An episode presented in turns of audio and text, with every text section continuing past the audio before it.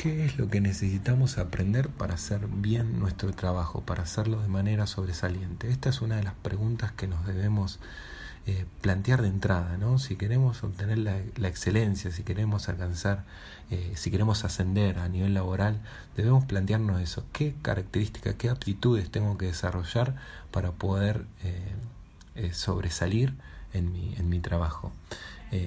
y una de las, una de las, de las razones por las cuales procrastinamos generalmente la mayoría de las tareas es porque no nos sentimos con la confianza o con la capacidad necesaria para desarrollar una tarea.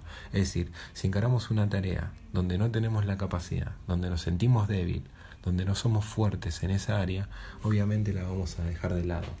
Eh, acá es muy importante desarrollar aquellas aptitudes que debemos desarrollar para poder eh, ser eh, excelentes en nuestro, en nuestro, en nuestro trabajo. Lo importante, eh, acá el, autor nos plantea tres, eh, digamos, tres pasos para, para, dominar cualquier tema. ¿no? El primero es básicamente leer una hora por día de ese tema nuevo que nosotros estamos, nos estamos, eh, nos estamos metiendo de fondo. El segundo, asistir a todos los cursos y seminarios que andan dando vuelta y acá le sumo por ahí una pata más que es buscar vídeos de YouTube. Y el tercero puede ser escuchar audios formativos mientras estamos trasladándonos por la ciudad. Se estima, según estudios, de que nos pasamos eh, al año manejando o en el transporte público entre 500 y 1000 horas.